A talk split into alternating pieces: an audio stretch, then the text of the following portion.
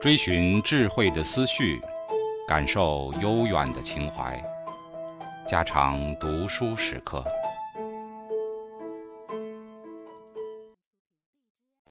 警告：慎入，非专业朗读，听后可能出现且不仅限于挺尸等严重不适，另切勿洗耳，以免污染水源。引发小猫、小狗中毒等严重生化事件。第四部分：亲代抚育和亲属关系的挑战。这一部分包括两章，一章关于亲代抚育问题，另一章关于亲属关系问题。有机体一旦成功穿越生存的障碍，就必须解决择偶和繁殖问题。接下来的挑战就是为繁殖的结晶而努力。因为孩子是父母基因的载体，第七章开篇就提出了为何几乎所有物种中，母亲都比父亲对子女抚养投入更多这一难题。由此开始探讨亲代抚育的模式，集中于三个重要问题：子女与父母的基因的相似程度，子女把父母的关爱转换成适应性的能力，父母面临的是为子女还是为其他适应性难题投资的。权衡问题。最后一部分为几乎人人都曾经历过的两代冲突现象提供了一种进化论的解释。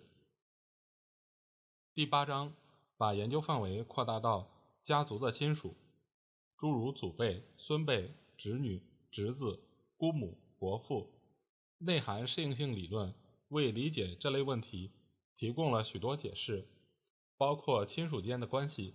生死关头的亲属互助，通过自己的遗嘱把资产留给亲属，祖辈对孙辈的投资，以及亲属关系上的性别差异。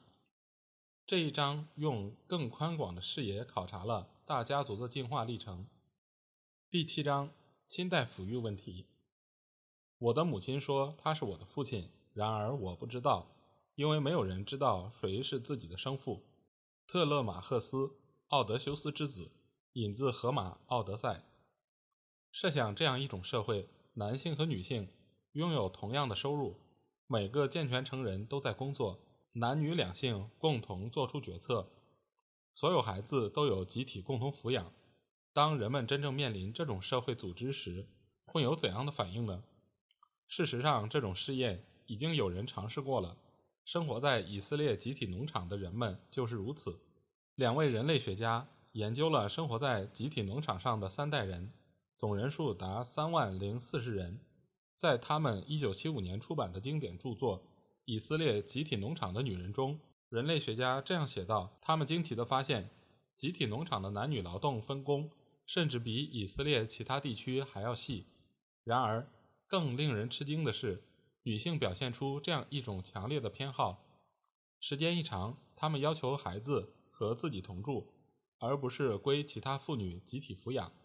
男性试图否决这种建议，认为这是一种后退，是以放弃最初的乌托邦理想为代价而对平庸价值的一种妥协。而母亲以及上一代母亲则站在自己的立场上，最终否决了男性的大同理想。因此，这种共同抚养子女的乌托邦实验宣告破产。社会又恢复到私人抚养的母子关系这一人类文化中常见的模式上来。从进化的视角来看，后代是父母的一种媒介，通过子女，父母的基因得到成功的繁衍。没有子女，个体的基因很快就会消亡。既然后代最重要的功能是遗传的媒介，那我们就有理由推断说，自然选择可能青睐父母。为确保生存和成功繁殖的那些强大机制，除了择偶问题，也许就再没有一个适应性问题比保证后代的生存发展更重要了。没有成功繁衍的后代，那有机体为择偶付出的所有努力也都毫无意义了。所以，进化过程应该产生一整套专门用于抚养后代的心理机制。既然后代繁殖至关重要，那么亲代抚育中一个令人惊诧的事实就是，许多物种根本就不承担养育子女的责任。例如，牡蛎只是把它们的精子和卵子排入海洋，让后代在没有父母看管的情况下随波逐流。每个牡蛎都在大海中寂寞的求生，成千上万的兄弟在中途夭折。自然界中后代成长缺乏父母抚育这一现象普遍存在的原因之一是抚育代价过高。一旦为子女投入，父母就会失去原来可自己使用的物资，而照管子女的资源可以转而用于看管更大的领土。寻找其他配偶，或者增加繁殖输出。要保护幼子，父母自己就要经受自己生存的危险。在抵御侵犯子女的天敌时，他们可能受伤甚至死亡。既然亲代抚育的代价如此之高，那么我们就有理由推测，无论何时，从本质上看待亲代抚育现象，其繁殖收益都必然要远远超过其代价。在许多非人类物种中，我们也发现了进化而来的亲代抚育的例子。墨西哥的奏鼻蝠就提供了一个进化得来的亲代抚育极好的例证。这些蝙蝠居于黑暗的洞穴中，洞内通常有成百上千甚至上百万只蝙蝠。雌蝙蝠产下幼崽后，就会离开安全的群体，外出觅食。它回来时，就面临着从拥挤的住所中辨认出自己的幼崽的难题。那里一平方米的地方，可能就有几千个幼崽，所以这不是个小问题。假如自然选择按照为了物种的利益行事，那么蝙蝠妈妈喂养哪一个幼崽都可以，也就不存在再认并喂养自己的孩子的选择压力。然而，蝙蝠妈妈并不是这样做的。百分之八十三的母亲都能正确找到自己的孩子。为了母乳喂养，他们每天都减轻百分之十六的体重。很显然，奏鼻蝠妈妈进化出了有助于探测自己的遗传后代的敏感机制。为了养育子女，他们不惜代价，由此确保后代的生存。每个母亲都进化出了养育机制，该机制被选择设计用于。保护自身的遗传后代，而不是整个蝙蝠物种的后代。伯劳鸟是科学家发现的拥有亲代抚育适应器的另一个例子。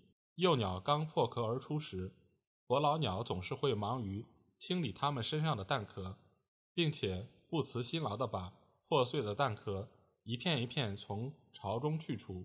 这个现象令人困惑，科学家对此进行了研究。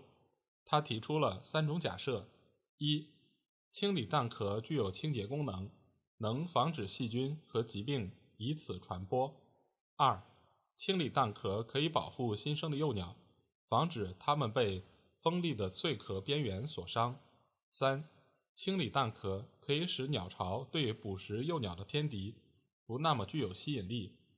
通过一系列实验，科学家发现。只有防御天敌这一假设获得了支持。总的说来，减少被袭击的危险可以增加幼鸟存活的几率。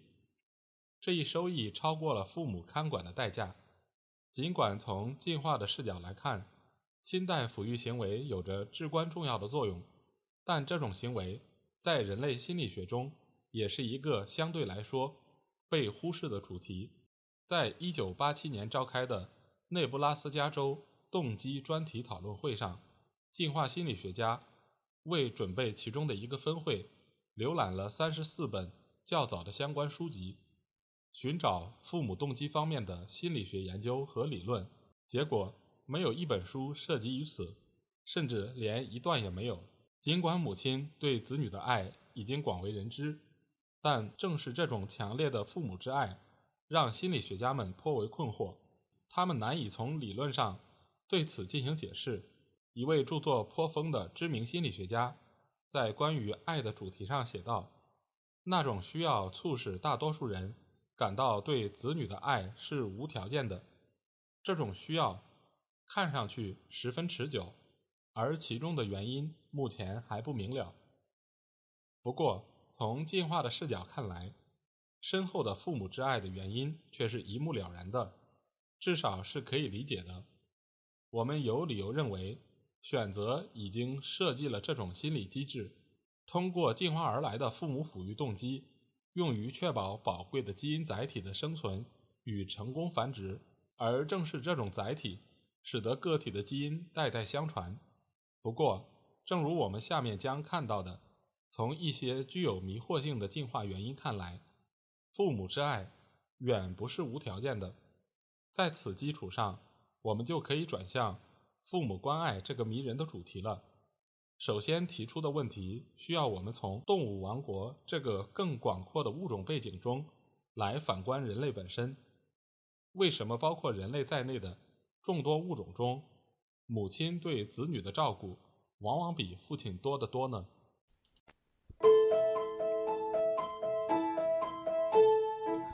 家常读书制作，感谢您的收听。